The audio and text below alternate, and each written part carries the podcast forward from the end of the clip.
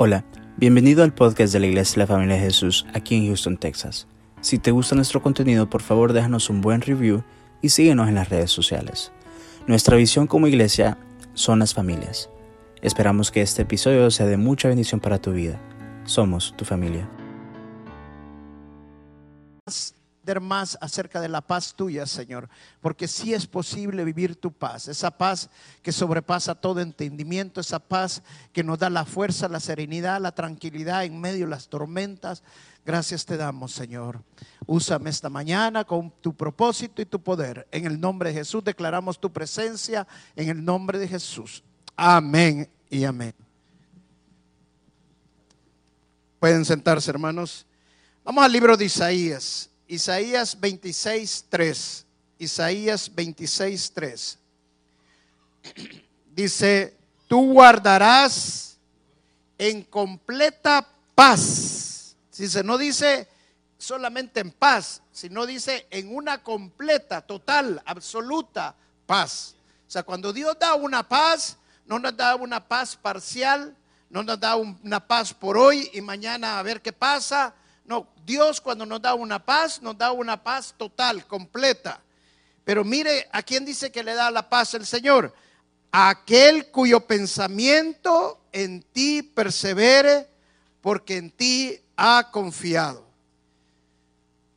Vamos a tener tribulaciones, vamos a tener dificultades y de acuerdo a este verso, para encontrar la paz de Dios necesitamos enfocar nuestros pensamientos en el Señor. Por eso Él dice, busca primero el reino de los cielos y justicia y todo lo demás vendrá por añadidura.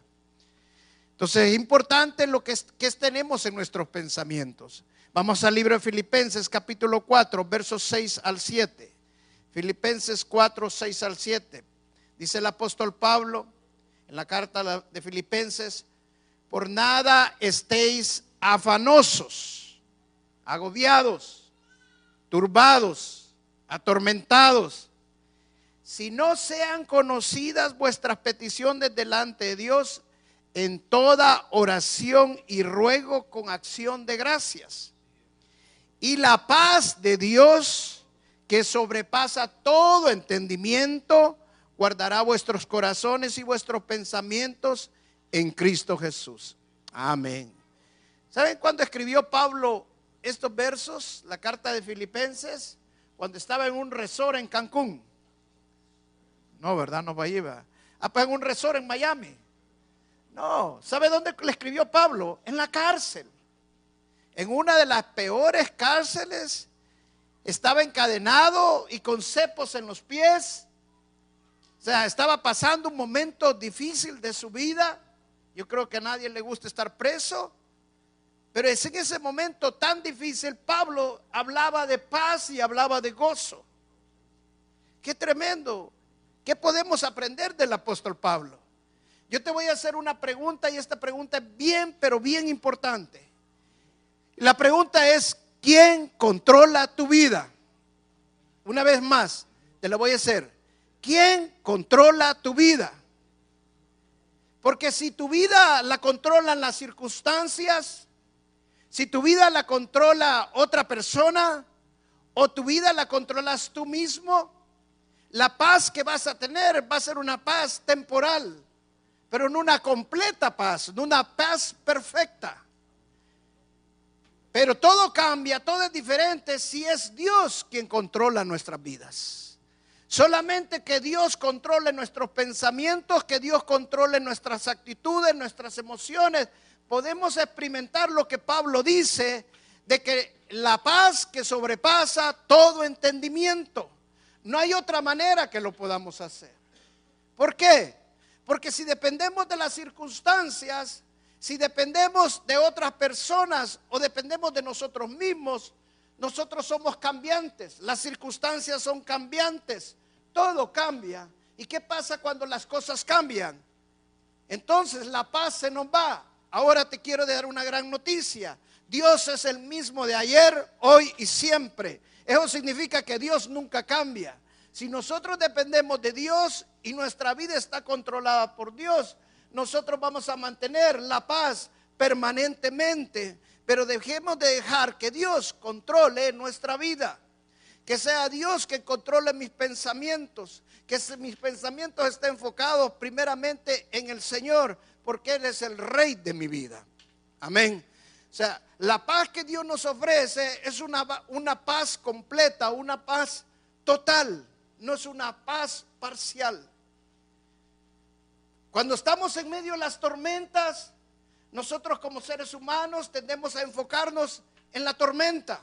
Por eso es que Pablo Pedro se hundió cuando caminó sobre las aguas, porque dejó de enfocarse en el Señor y se empezó a enfocar en las circunstancias. Y cuando las enfocamos en las circunstancias, entonces la paz se va de nuestras vidas y nos empezamos a inundir, inundar en el mar de los problemas, en el mar de las tribulaciones. La manera que Dios quiere que nosotros vivamos su paz es teniendo nuestros pensamientos enfocados en el Señor. El Señor Jesucristo dijo, la paz que yo os doy, el mundo no la puede dar. El Señor Jesucristo vino a este mundo para darnos la paz, para ponernos en paz con Dios. Éramos enemigos de Dios. La única manera que podemos tener paz es teniendo una relación personal con Dios. De acuerdo a cómo es tu relación, así va a ser tu paz. Si tú no has venido al Señor Jesucristo, Cristo no ha venido a tu vida, no puedes tener la paz de Dios. Pero si ya Cristo vino a tu vida y no estás viviendo la paz que Dios nos promete en la Escritura, es porque no estás teniendo una relación con Dios. Estás viviendo una, una religión, pero no estás viviendo una relación. Muchas personas vienen a la iglesia simple y sencillamente para que sus circunstancias cambien. Pero ¿qué pasa si Dios no cambia las circunstancias? La paz de Dios nunca va a llegar a su vida. ¿Sabe por qué? Porque simple y sencillamente venían poniendo su mirada en sus circunstancias y no en el Señor. O sea, la clave está en poner nuestra mirada en el Señor.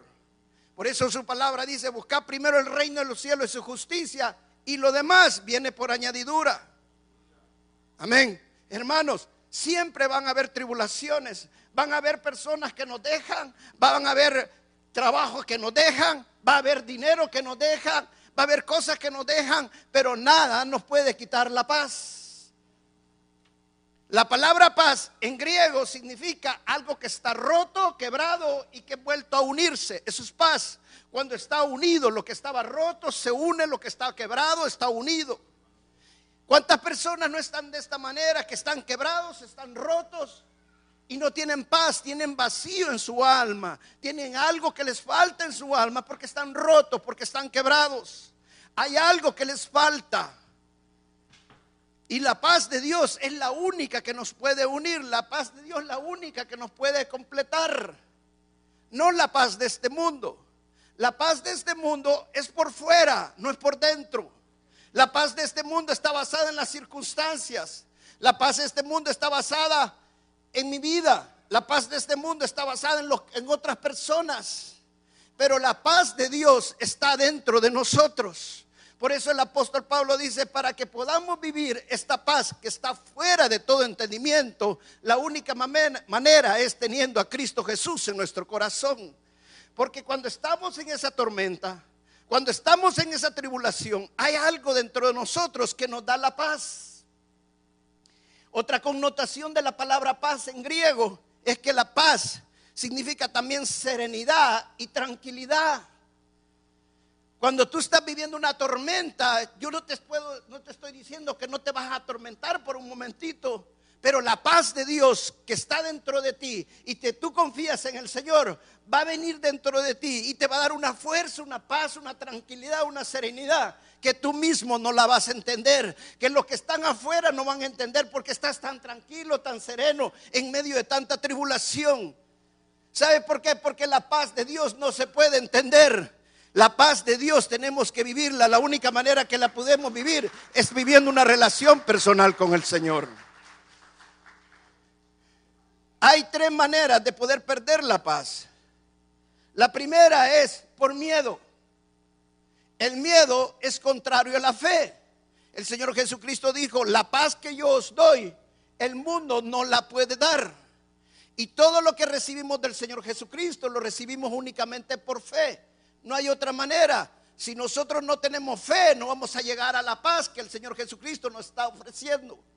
La manera de llegar a la paz es por fe, pero el miedo es contrario a la, a la fe.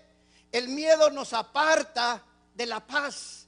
Y mucha gente vive con miedo hoy en día. Miedo en el mañana, miedo en que si van a tener para comer, miedo en que si van a seguir en este país o no van a seguir en este país. Y el Señor Jesucristo dijo, por nada estéis afanosos. Porque Él dice que por nada estemos afanosos, porque si tenemos fe, confiemos en el Señor. Hermano, caerán mil a tu izquierda y diez mil a tu derecha, pero a ti no te va a tocar. Esa es la paz que nosotros buscamos. Esa es la certeza que nosotros buscamos. Buscamos una paz, no en nuestras circunstancias, sino en la paz del Señor que está basada en su palabra y en su promesa. Y el Espíritu Santo el que nos da esa paz. Amén. La segunda manera que nosotros podemos perdonar, la paz es cuando renunciamos a la paz. Quiero decirte una gran verdad y escucha bien esto. Nadie te puede robar la paz. ¿Me estás escuchando? Nadie te puede robar la paz. Nadie te puede quitar la paz. Cuando nosotros decimos, ay, es que si no hubiera pasado esto, es que si no se hubiera ido, es que si no hubiera pasado tal cosa, es que si mi jefe no me hubiera gritado, hermano, son puras excusas. Nadie te puede robar la paz, nadie te puede quitar la paz. Simple y sencillamente renunciamos nosotros a la paz. ¿Por qué? Porque la fe es de nosotros, la fe es hoy, la fe es vivir las promesas del Señor. Y en la fe del Señor el diablo no nos puede quitar nada. Él no nos puede robar, no nos puede matar, no nos puede destruir porque el Señor Jesucristo vino a deshacer todas las obras del diablo. Viviendo en la fe, nosotros podemos vivir la paz del Señor y nadie nos puede robar la paz. Amén. Mire, hoy estamos viviendo el mundial. Les voy a poner un video para que ustedes me entiendan lo que yo quiero explicarles. Pónganme el video, por favor. Yo era fanático del fútbol se iba a echar a llorar pero fanático. solo en su casa, este en la soledad. Pero dice, bueno, que han eliminado a Argentina, no, pasa absolutamente nada. Aquí todo es reversible. Giramos la bufanda, cambiamos la bandera y cambiamos de camiseta. Y por lo menos sufría con Argentina, parecía que se iba a echar a llorar. Este estaba viendo el partido de Argentina ayer. Y estaba todo afanado con Argentina y estábamos allí. Mire, hermano, yo estaba comiendo y se me cayó como 30 veces el tenedor. Estábamos afanados viendo Argentina y Argentina termina perdiendo. ¿Y sabe qué pasaba? Yo antes era fanático del fútbol. Cuando mi equipo perdía, se me desaparecía el mundo. No podía ni dormir. Ay, si la selección perdía, no comía como por 30 días, pues pesaba 120 libras porque casi siempre perdían. O sea, pero ¿sabe qué pasa? Porque nosotros dejamos que nos roben la paz. ¿Y por qué no dejamos que nos roben la paz? Porque ponemos nuestra mirada en las circunstancias. Perdió Argentina, hermano, no es el fin del mundo. Amén. Perdió Argentina, la vida no es difícil. La vida es difícil, pero no es complicada. Simple y sencillamente hagamos como que este tipo, bueno, se quitó la ramera y se puso la de Uruguay. Uruguay va en primero, vaya con el que va ganando. Tranquilo. Ah, pero es que usted no me entiende porque es mi país, hermano. Nosotros somos del Rey de Reyes, Señor, señores, que pertenecemos ahora al reino de los cielos. Yo hubiera deseado que fuera Argentina la final, pero no se pudo. Pues ahora deseo que sea Uruguay o Brasil. y, al final, si queda campeón Rusia, bueno, vamos a ponerle la camisola de Rusia. Pues, tranquilo, no hay problema. Pero nos, afanamos en las cosas de este mundo. El mundo nos roba la paz. El mundo nos quita lo que el Señor quiere darnos. Simple y sencillamente pongamos la mirada en el Señor. Hay veces por una cosita nos rompemos, nos quebramos. No nos salieron las cosas como querían. Sacamos el carro, de repente el carro ya no íbamos de camino, se apagó y nos empezamos a descomponer. Tranquilo, hermano. Dios quería que le bajara unas libritas bajo el calor y el sol. Tranquilo, relájese. Viva la paz del Señor. O sea, concéntrese en el Señor. Señor, si tú permitiste que pasara esto, Señor, nadie me va a robar mi paz. Tú tienes un propósito en esto. Va a llegar el gruero, el gruero lo va a levantar. Usted le va a hablar al Señor. Hermano, usted va a ganar para el Señor, al gruero. Entonces todo tiene un propósito cuando estamos, dentro del plan de Dios. Amén. La tercera razón por la cual perdemos la paz es porque nos dejamos de enfocar en el reino de Dios. Dejamos de pensar en las bendiciones de Dios. Le voy a hacer una pregunta. ¿Cuántas veces usted ora y lee la Biblia todos los días? No, no agache la cabeza, yo sé que no lo hace. ¿Cuántos? Le voy a hacer otra pregunta. ¿Cómo limita usted a Dios? ¿Sabe que nosotros mismos limitamos a Dios con nuestros pensamientos? Nosotros mismos, ay, sí, yo sé que Dios lo puede, pero esto está. Es que no me va a sacar de esto, hermano. ¿Cuántas veces nosotros mismos limitamos a Dios? Dios es grande, Dios es poderoso. Pero el problema está que cuando nosotros perdemos la paz, porque nos enfocamos más en el gigante, engrandecemos tanto el gigante que nos olvidamos que Dios es más grande que ese gigante. Y si Dios está con nosotros, ¿quién contra nosotros? Amén. Entonces tenemos que enfocarnos en que Dios es poderoso, que las promesas de Dios son grandes y que estamos dentro del plan de Dios. Pablo, ¿sabe por qué Pablo estaba en la cárcel? ¿Sabe por qué Pablo llegó a la cárcel? Solamente por una persona, por el carcelero de Filipo. Dios quería que él y toda su familia fueran salvos. Pablo terminó en la cárcel simple y sencillamente porque el carcelero de Filipo y su familia fueran salvos. ¿Sabe por qué? Porque Dios tiene un plan dentro de Pablo, Dios tenía un plan dentro de dentro del carcelero de Filipo y Dios alinea todo que hay veces a nosotros nos parece mal, pero la palabra de Dios dice que todas las cosas obran para bien a los que aman a Dios. Entonces enfoquémonos mejor en las promesas de Dios, enfoquémonos mejor en que Dios está actuando y Dios está trabajando, de manera que nosotros muchas veces no lo entendemos.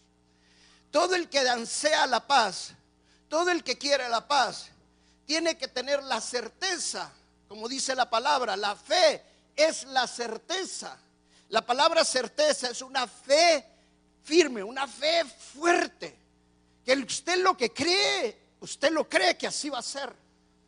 Y tiene que tener la certeza de dos cosas. Bueno, hay más cosas, pero le voy a dar dos cosas nada más. La primera es que Dios es soberano.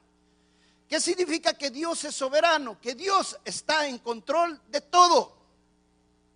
Hermano, si tú estás aquí en los Estados Unidos, fue porque Dios lo permitió, porque Dios te trajo a esta nación. Para cualquier cosa que estemos pasando o estemos viviendo, todo está dentro del control de Dios. Nada se sale fuera del control de Dios.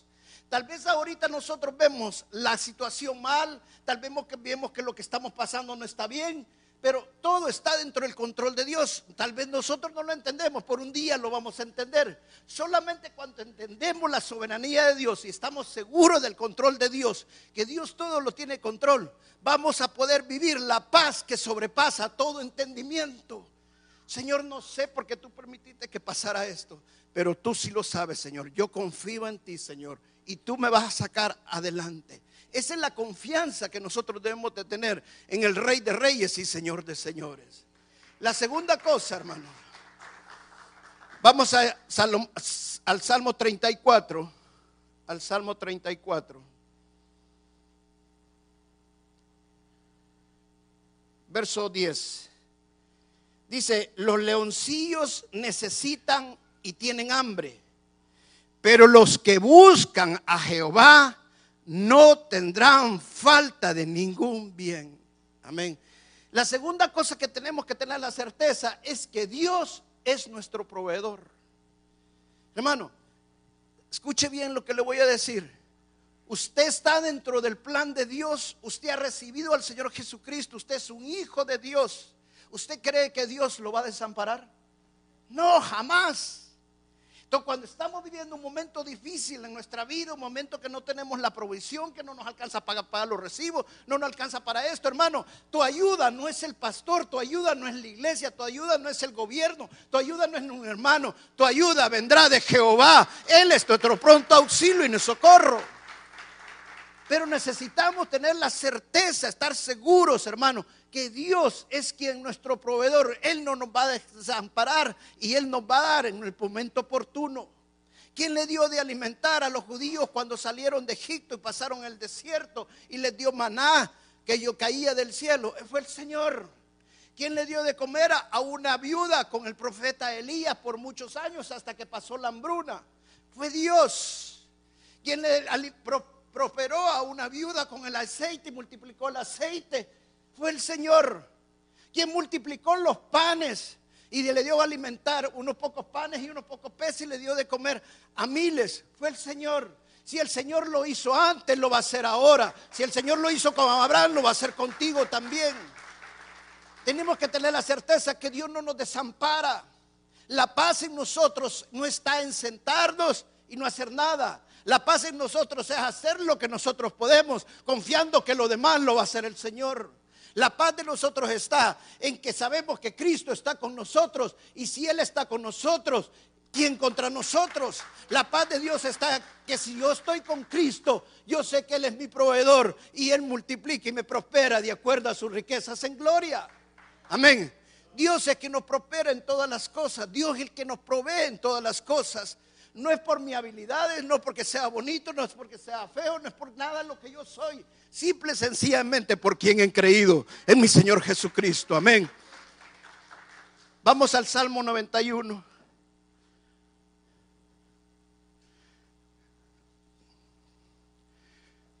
Miren lo que dice el Salmo 91. Yo quisiera que se lo memorizaran el Salmo este 91 siempre. Especialmente cuando usted está en momentos de tribulación, momentos de, oscuridad, momentos que no tiene paz. Mire lo que dice el Salmo 91. El que habita al abrigo del Altísimo morará bajo la sombra del Omnipotente.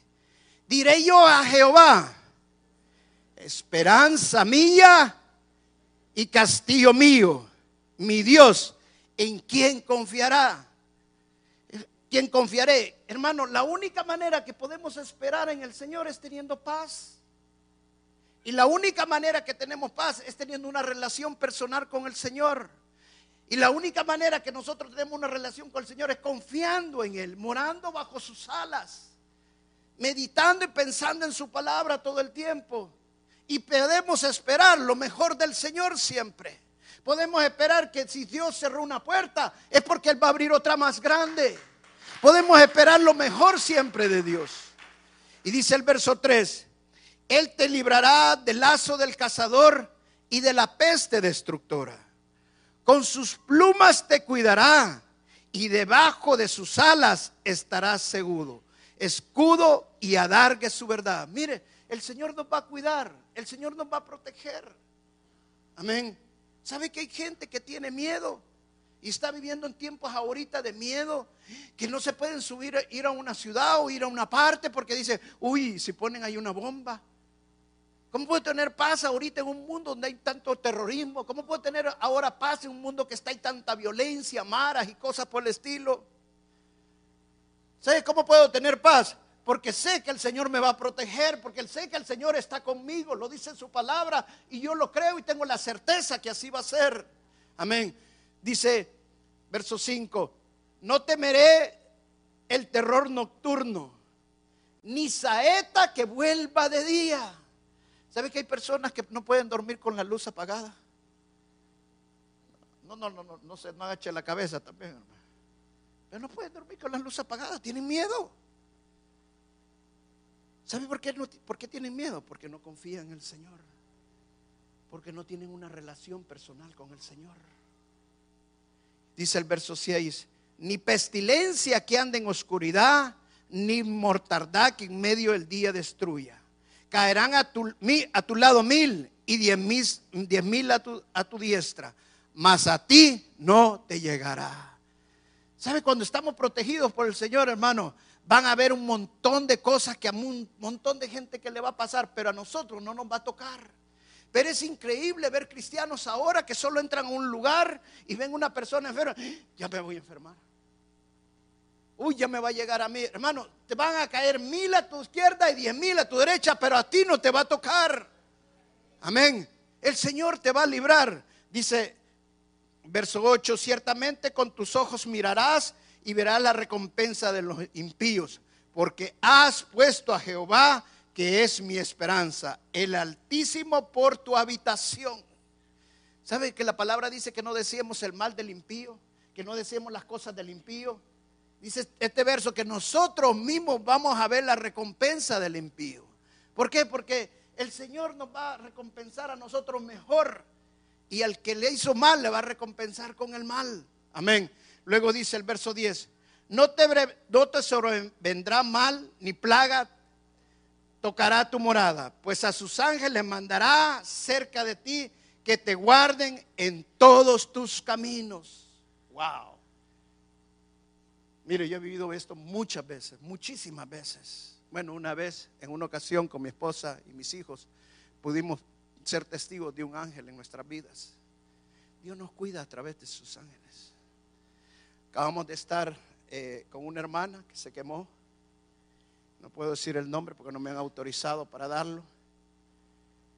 Pero lo increíble, hermanos, nosotros, yo fui el lunes a verla y wow, la vi bien mal, quedé bien impactado, pero oramos y todo el, ayer que fuimos con mi esposa a verlo, el viernes creo que fuimos con mi esposa a verla, en la tarde, la cara estaba como que nada, como que se había soleado.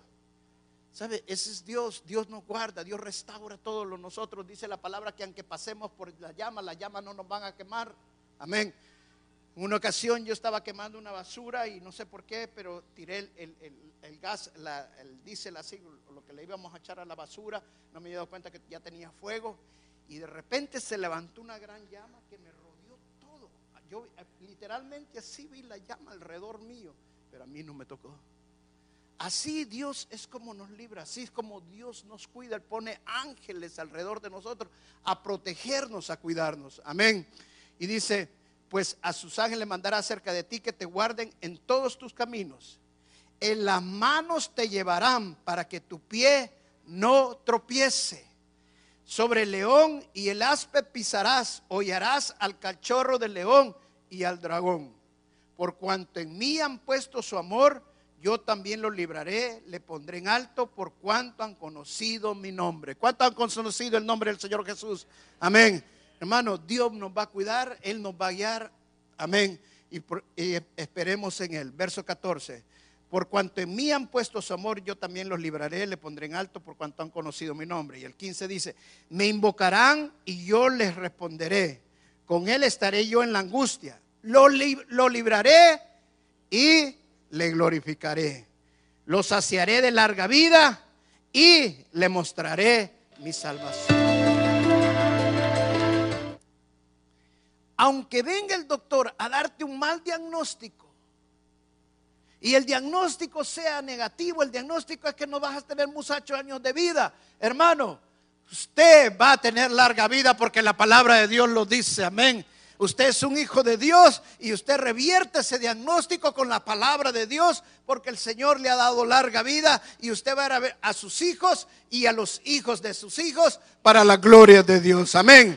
Esa es la paz que los hijos de Dios debemos de tener. Vamos a pararnos y vamos a orar y darle gracias al Señor y vamos a ministrar esta mañana.